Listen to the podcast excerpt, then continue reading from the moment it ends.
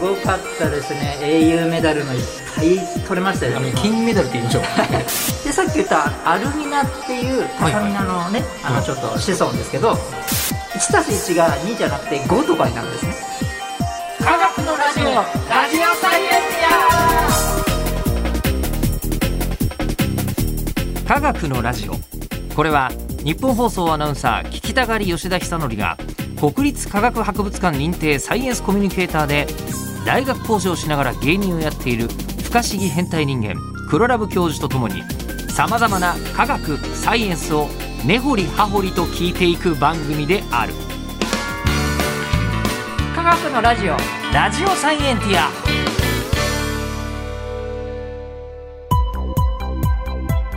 間違った話はしないけど正確さにこだわると逆に分かんなくなるので興味を持ってもらえたらこの世界はめっちゃ細かく説明してくれる人がいるのでそちらを参考にしてくださいでは今日のテーマはこちら自分の日々を直すセラミックニムスニムスニムス自体来ましたなんとなく入り始めましたですよねでもあのまずはあのオリンピックのお仕事、ああはいお疲れ様でしたありがとうござイいますエーイえーただねもう今回、えーもう僕今遺伝子傷つきまくってますよねすごいじゃないですこかれ遺伝子の多分ただそのメラニン色素がちょっと出て皮膚皮膚が黒くなっているのでええ遺伝子を防御してるってことですねあそういうことなんですそうなんですよだから遺伝子を守るために黒くなってるのでえー、あじゃあ日焼けしてるから、はい、えっと、そんなに遺伝子の方は傷ついてまあ、なるるべくな防御防御してるあものすごいそう防御をしているっていうメラニン色素ってそういう力があったんですねうそうなんですそうなんですあはいなのでえだからあんまりこう SPF50 とかーでええええこうサンスクリーンとかの塗っちゃうと、ええまあ、守られてますけどどどこまでこう皮膚自体はね白いままなのでそれはそれでっていう皮膚の方は守られるけど遺伝子はもしかしたらまあ、ままあ、守られづてるかもしれないですけどなんか少しこうね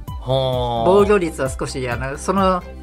サンスクリーンで頼ら頼っているので自分自身の皮膚の防御率ではないので僕は今防御力高くなってるとめちゃくちゃ高いです遺伝子に対してこれめちゃくちゃなファイアウォールですねファイアボールあそうだったんだ太陽の紫外線はびっくりしてると思いますわえあこいつこいつ何ちょっともうちょっと傷つけてやろうと思ったのにあ なんでだえー傷つけられねえじゃん。お前 はいめジグロ めえ。もともとがジグロだから。そう思わでれもてるんでそすんね。なぐらいああ。いやでもそれはオリンピックのあれですねそうなんですよ。いやもうすごかったですね、英雄メダルのいっぱい取れましたあよのね。今金メダルって言いましょう。ええ今原子記号で言いましたよね。はいええ au とか AG とか CU とかじゃないんですか、 AG とか AU とか CG だったと思います。多分 うんあのメダルいっぱい取れましたよね。あのカッパーメダルですし、いや AG ね、えー除菌とかできるってことですよ ね。銀でってことえはーいやね。そうですね、抗菌のあれ抗が。菌、抗菌、抗菌なんだあのメ ダル。いや、でも、最近、あの、世界中でちょっと有害な、あの、指定され始めてるので、AG はあんまりだんだん、え、 AG イオンはですけどね、銀,、はいはい銀のね、はい。はい、あんまり使われなくなるので、いつか抗菌の AG プラスっていうのは使われなくなる可能性がありますけどね。あの今世の中であのこうメダル噛んじゃった主張が問題になってるんですけどあー、あれ電流測ってんじゃないですか。あの、あの市長が違う金属で、金だから違うあれだったら、いはむしろ電流が少し生まれる可能性が、あーあるのであーそうだったんだ多分あれ理科の実験をやってるんだと思うんです理よ科。の実験やったら、は世の中的にそんな実験するんじゃねえみたいないうことになっちゃ なっちゃいましたようそうなんです。あれでも知ってますあれ金メッキなんですよね、メダルそうそうそうそがう。ねあのあれがす中ごい身は銀で外側にメッキが金とで、あのみんなのこのスマホとかから、都市鉱山って言われるはい、金属から、あれがすごくできましたね、あれが。うんすごいなと思って。なんか金の埋蔵量ってこうなんか東京でみんなが持ってる電子機器とかの方がちょっとした金山とかより全然多いんですよねもうねそうなんそうなんです、かねそうなんです。んでそれをは生いかして今回のメダルが作ったっていうのは、あの取材したので知ってます。マザーーボードとか一番あのパソコンの入ってるマザーボードっていうあるんですけありど、ますねえそえことメモリーがに金が多分いっぱい含まれていてそれを抽出して抽出して今回メダルにしてるぞと。いやーなんかオリンピックってこうなんか科学の要素は見えないですけど実は科学が裏に入っている大会だったので、うんすごい楽しみましたあのフェンシングとか、はい普段見ないですけどオリンピックだったんで見たんですよ。はいフェンシングってめちゃめちゃ電流使ってんのね。あそうですねそうですそうですじゃないそとうですもう計測できないからみたいだかな。らもう本当科学者としては興奮しますよね。あのマラソンというかねえ競争してる時もはいはいはい。 3D カメラでこうあ、そうそうそう、今回そうだった。えーうん、やってたやってた。なんか3ダット3ダットっていうような設備ですよねな名前のシステムわかんないんですけど、とりあえず有明の、はいえっと体操競技場だったりとか、うんえっ、と、あとはね、武道館もできてました。あ武道館も。うん、 3ダあッのトでし空た手となんかこんなそうそうそうそうカカメラがいっぱいブワーってあってどこの角度からでもちゃんと判定ができるとそうびっくりしちゃって、確率すごいです、はい、ええそうですねはいそんな風に思い思ってましたそうなんですか、はい全くあのまず英雄メダルって思ったことがなかったみたいです紫外線は思ってたんですけどね会場 に負け負けたなと思いましたが、はいさそあうそうそ科う学のラジオに帰ってきましてあそうでしたねでニムスの続きそうでしたニムスニムス基礎研究の世界的な変態はいはいはいはい、でこの間うっすらと言っていたのは、えー、と自分で勝手に治ってしまう,、えそうー、なんとです飛よ行機のエンジンのブレードっブレードてセラミックのことですえねおそらく生きてるの生きてるかのごとくかのごとくかのごとくなんか傷がついあの飛行機のエンジンのところなんですけど、はいはいはい。セラミックっていうその瀬戸物的な、うん、これなんか聞いたことあります、はい、瀬戸物のイメージがちょっとえいって落としてあ割れちゃったっていうイメージが強いのででもガラスとか、ええなんかそういういいろんなものをセラミックっていうのでなんて言うんでしょうえねガラスってセラミックの一種なんですか一種ですねあそうなんですかはいだからガラスレンガとかコンクリートとか、セラミックなんでセすかラミックスっていうそのいうものですはなんいか割れやすいってイメージがあるんですけど、うん割れむしろ硬いんですかそうです瀬戸物とかお茶碗を普通に落としたら割れちゃうけど、うんもうそれを落とすどころかは、めちゃくちゃ高いところが「えーい!」って叩きつけてもやれ割れないようなものを作ることがある程度は割れないようなものできちゃうでもそうじゃなきゃえん飛行機のエンジンブレードなんてねあんな力まあまあのかかりそうなものに使えないですもんね、そうですねやっぱ普通よりはやっぱ強度が高いのでははいい、でそれはもういろんな材料とかを組み合わせて研究の末にたどり着いたものなわけですね、そうなんですそうなんです、うんうんでそれが1995年に、うんなんかそのあれ回復するじゃんピッコロ大魔王みたいにみたいなかピッコロ大魔王ってあの腕こうドラゴンボールの話ですけど、えはいはいはいはい腕こう取られても、ボーンってあの、うん、うん、まあ はいピッコロ大魔王回は復活しますね、あんな感じであれ自分で回復するセラミックあるじゃんみたいな偶然できちゃったんですか偶然その1995年にあの横浜国立大の先生がですねええあの見つけたんですよ発見というかあのアルミナっていう主成分のやつがあってですねそれと炭化ケイ素っていうのが入っててうんアルミナっていうのは高みなあの高橋みなみさんじゃなくてああるって言ってるしねの あそっかうん、あの酸化アルミニウムのことなんですけど、はいはいはい、まあ、それが主成分でなんかか自然と回復するものができてたんですねひびが入ったら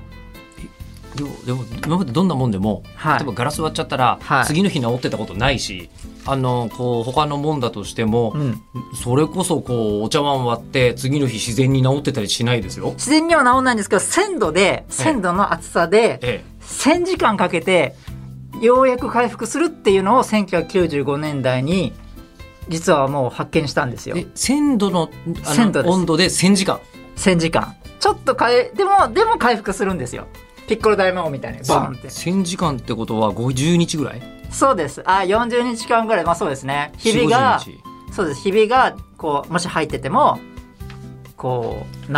ーんそういうのがあったんですけどもでもそれだとうんちょっと時間かかりすぎちゃうしまあねでしかもなんで治るかがよく分かんなかったんですよ。え治ることは分かったんだけどメカニズムメは分かカらニないズ。ムが全く分かんない状況でうんこの今日この20年以上ずっとつずーっと分かんないまま時が進んだんですね。 1995年から。からうーんあでようやくそっからようやく来ましたニムスさここで横浜国大だけではない。んないないニムスニムスさんがついにうん。物質材料の鬼ですねうん。その方がですねえなんでなおあのその仕組みが知りたいとうん。でやっぱりニムスさんってやっぱちょっとちょっとあのまあ物質材料のちょっと変態ですか変ら態ですから。ええ変態ですから。どうしてもね、うん言っちゃうんですけども、うん。やっぱ、ね、その材料と物質その物質の材料を調べる特殊な機械があるわけですねうん。そういうのを開発してたりするので、それで見たら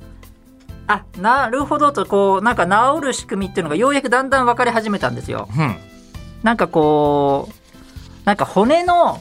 骨骨折ったら、骨は治るよねなりますよね骨は治りますんだよね骨折る折れた時と仕組みとちょっと似てるってことがだんだん分かったんです似ねてるの骨折った時にはい折りますね折った折れました、そうするると、そこからの血管血液が出ちゃってうん、うんはい血液が染み出してうんでそこからそのなんか骨骨が細部とか仮仮の骨骨骨がその血血液の中からこうい染み染みてうんはいそのひびに全部染みてそこからこう骨の元ができ始めて、うんうんうん修復するっていう風になんかこの液体が最初染み込まないとそのひびの中にああはいはいはいはい、は、はいいそれはわかりますそういいう仕組みなんですね。うん、でそれがあのそのこの修復するこのセラミックスもそうで液体がなんかできるんですよ。液体がなんかできてよくわかんないんですけどそれでそこからなんかこう結晶が生えてひびが治るみたいな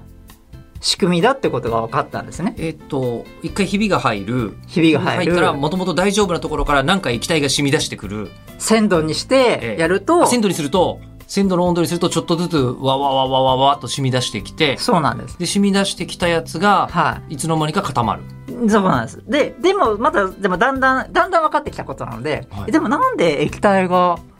硬いもので硬いもそうそうよねん、どっから出てきたねんっていう、その血液がないのに。確かに焼き物のどこにそんなものがあるんだっ てで、さっき言ったアルミナっていう高ミナのね、いあのちょっと子孫ですけど、あるで、さっき言ったアルミナっていう高ミナのね、はいあのちょっと子孫ですけど、あるなとこ行きましたね。はいはい あ、すいません、えっ、とですね、それアルミナの融点が2072度なんですよ。 2072度。うん、で、炭化ケイ素っていうのも入ってたんですけど、セラミックスには。はいはいはいはい。それも2730度なので、うん。それ以上いかないと液体にならないんですね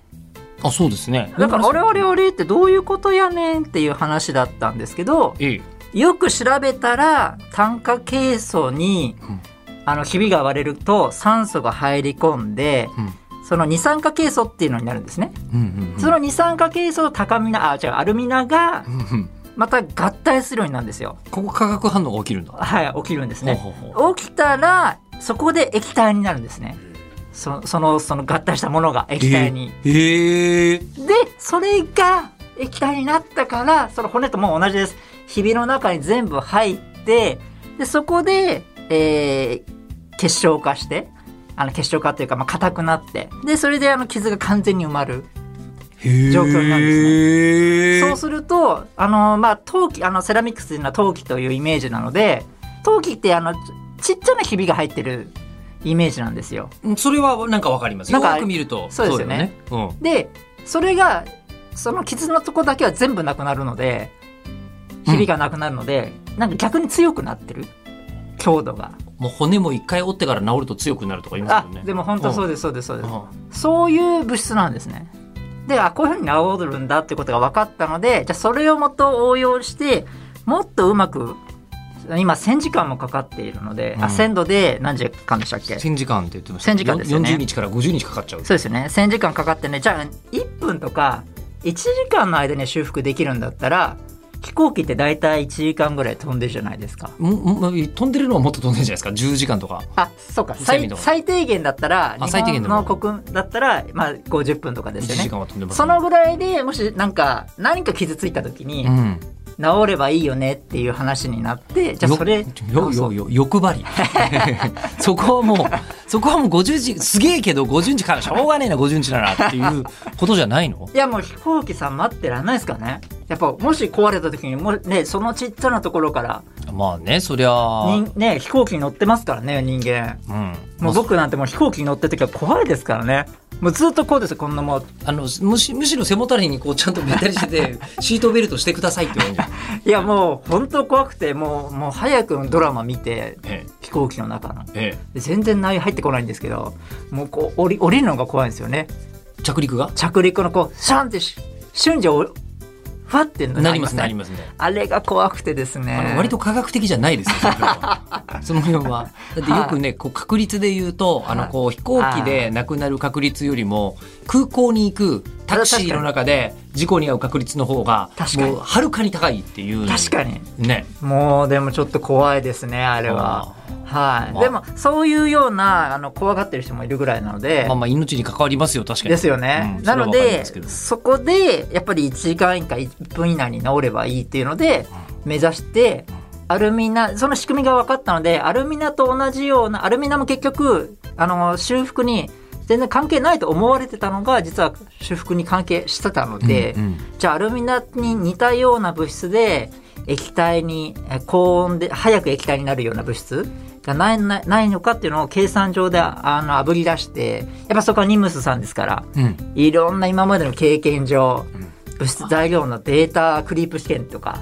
あのずっと40年こうあー引っ張り続けてるはいああいう細かなデータがあったのでああれだあのこう同じ味のあのこう料理作ろうと思ってうちでは紹興酒手に入んないけどうはいはいはいーんと代わりにこの日本酒でも大丈夫ですよみたいなそのれですっていう風 にしてアルミナの代わりにはいなるレシピを見つけたんだ見つけたんですよ見つけたんだすげえすごいんですよえでアルミナは全部使うんですよアルミナアルミナも使う使うんですけど、少しだけアルミナに似て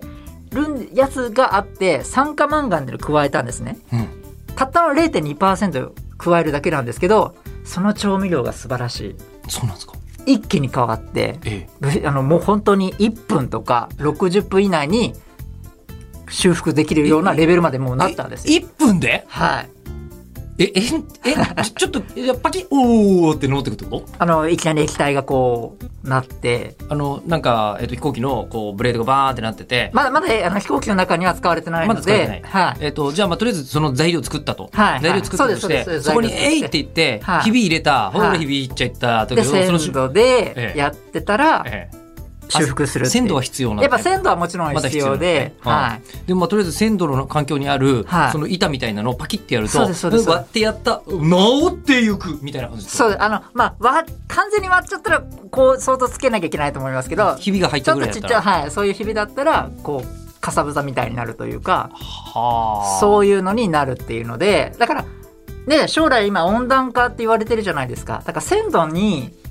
世の中になったら、まあ、茶碗とかがひび入ってても治るってことですよ。あのごめんなさいそこまで考えなくてよくてあのエンジンじゃないですかエンジンあれもう あの火吹いてますよねあそうですそうです炎吹いてますよね、はい1000度以上あるんですかあれあちょうど鮮度です。ああそうなのそうですそうですなのでちょうどいいんですよあじゃあ線え自動あの熱いところでずっと使われているセラミックだからそうですもうなんかちそょうっですとあのなんか異物がボーンってぶつかったとしても、ぶつかってその一番最初の、うん、あのー鳥がぶつかるところはもうちょっとやっぱ強くないといけないんですけど、ええその今言ってるところはあのーエンジンのそのなんだろう後ろの方の回転力回転するところを伝える力のファンのところ、はいはいはいはいい、っぱいファンがあるんですけどこう機構エンジンの中にはその中の一番下側にあるようなところのに使われ使えるんじゃないかうん軽量化してますしセラミックスでなのに修復もできるうんこれは素晴らしいということでちょっと今その研究が今どんどん進んでる感じなんですよえねそれそれ0.2%、はいえっと、酸化マンガンはいはいはい、はい、を混ぜるっていうのを発見したのって、はいめちゃくちゃ大発明じゃないですか。大発明なだからこの研究者も言ってたんですけど物質材料っていうのはえいろんな物質を例えば何パーセントくらい何パーセントくらい何パーセント混ぜるでやると1たす1が2じゃなくて5とかになるんですね もうあれ老舗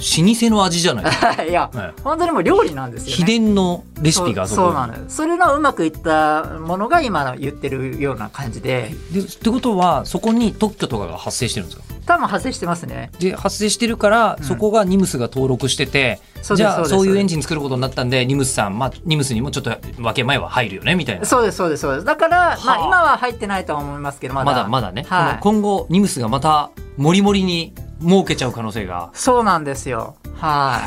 いはあそうなんだからね温暖化になったらぜひね茶碗を ね鮮度もなかっ たら鮮度まで鮮度もなかったらまずでもなんかもう人間自体の方をこうなんかセラミックで覆ったり しないともうダメな感じですけどねそうですねはあはいそんなようなことをですねなってたんです全然ね知らなかった科学のラジオラジオサイエンティアメール読んでみましょうよはいはいはいはいえーこちら初めて読みますラジオネームまなまこさんからいただきましたありがとうございまありすがとうございます黒ラブ教授吉田さんこんにちははい毎回楽しく聞いていますありがとうニュートリノえー ありがとうニュートリノ、えースパコンが思った以上にでかいという話面白かったです、ありがとうございますえー未来の電子機器といえば小型化なイメージだったのでスパコンの物理的な巨大さは新鮮でしたあ火の鳥未来編手塚治虫ですね、うんえーマザーコンピューターを連想します、ーおーえーそういえば少し前にマイクロソフトが海底に沈めたサーバーを引き上げたとニュースになっていましたがあれも想像しているより大きかったりするんでしょうか次回も楽しみにしてますそれでははははは ありがとうございますあのー海底にサーバーい沈んでるんですよねあの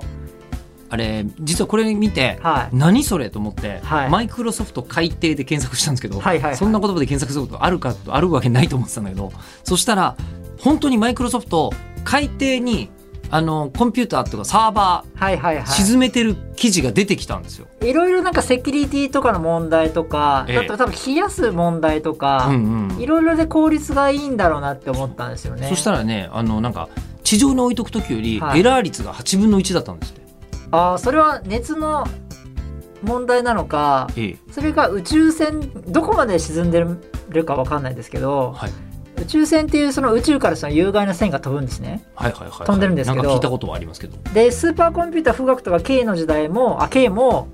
たまに宇宙船が入ってきちゃうとそのエラーが起きちゃうんですね計算の。だからなるべく宇宙船が起きないあの入ってこないようにちゃんとそう建物の構造はそういうふうになってるんですよね。えあのまあ富岳はもうほとんどビルのね2フロアぐらい富岳だって言ってたじゃないですかそうですそうです。でもその富岳の、あのーもう実際本当は宇宙船が入ってこないようになるべくなってるんでなするかべくこう貫通しないようになってるはずなんですよ。へでそれが宇宙あのその海の中だとうん少しだけそれ防げるはずなので宇宙船がそのしハードディスクのエラーとかを起こさなくする率は低くなるんだろうなとどどこまで沈んでるかちょっと詳しいのは知らないのでえでもなんで地表にあるよりは多海分底の中にあった方が宇宙船の量は少ないんだの幅はずですねはあとは多分熱が多分一番問題だと思うんですけどまあ、深海冷たいもんねとかだと、うえん、そそれでエラー率が低くなってるのかなっていう思いはありますけどただセキュリティが高いのか低いのかっていう問題はちょっと微妙とかもありますよねあの映画とか見すぎてるとなんか普通にこうダイバーが沈んでうんなんか鍵開けて爆発させてうんなんかそれもなんか考えなくはないなってちょっと個人的には思ってたんですけど でもそれってなんかその辺の普通の建物に忍び込んで壊すよりはあまああの深海に沈んでいって壊す方が水圧もあるしよっぽど大変な感じもしますけどねでもやっぱゆっくりとしなんか侵入できそうじゃないですかあのそういうところは。あのー まあまああんまり警備員もずっといたりしないでしょうしねそうだからそれもあるからどっちがというふうに個人的に思ってたことあったんですけど、うん確かにこれそうですよねもしかしたら将来的にはコンピューターえコンピューター海の中なの普通じゃんみたいなあーあるかもしれないですねことがあるかもしれないですよねえスーパーコンピューター昔富岳神戸にあったのえ ー信じられない今マリアナ海溝の中だよみたいなでもそれって相当いいかもしれないですよねエリア的に海の中は結構まあスペースもあるしねあるし、うん、今なんかスーパーコンピューターもあれなんですよねあの液芯って言ってお風呂みたいなスーパーコンピューターも出始めてきてるんですよはあのまあプールプールの中に入ってるようなあースーパーコンピューター何のためにそんなことしてるんです冷やすために電気回路回あー路をかはあはもうあは裸にしてヌヌードですよヌー裸ド僕、うん僕としてはもううわあ興奮するみたいな感じですけどうん スーパーコンピューターのヌードに、ヌードをうんそのヌードがみ水というか冷やす液体の中にうん使ってる、もう水着グラビアじゃないですかいやもうほんとどうしようかと思いますよね それで計算してるんですよすいろんな難しいのこれは興奮しますよね水着グラビアの人ががさまざまなこうなんかあのーくしゃみとかした時にコロナウイルスがどれくらい広がるのかみたいなそう計算を計算をししててるるようなものだ。すごい興奮しますすよごいなあ。はいああ、いやメールありがとうございますあり。がとうございまえすまだまだ募集しております。科学アットマーク一二四二ドットコム、科学アットマーク一二四二ドットコムまで送ってください。ではまた次回吉田久典と彼氏が彼女黒ラブ教授でした彼氏が彼女なんですか。ええ あ間違えた違う間違えた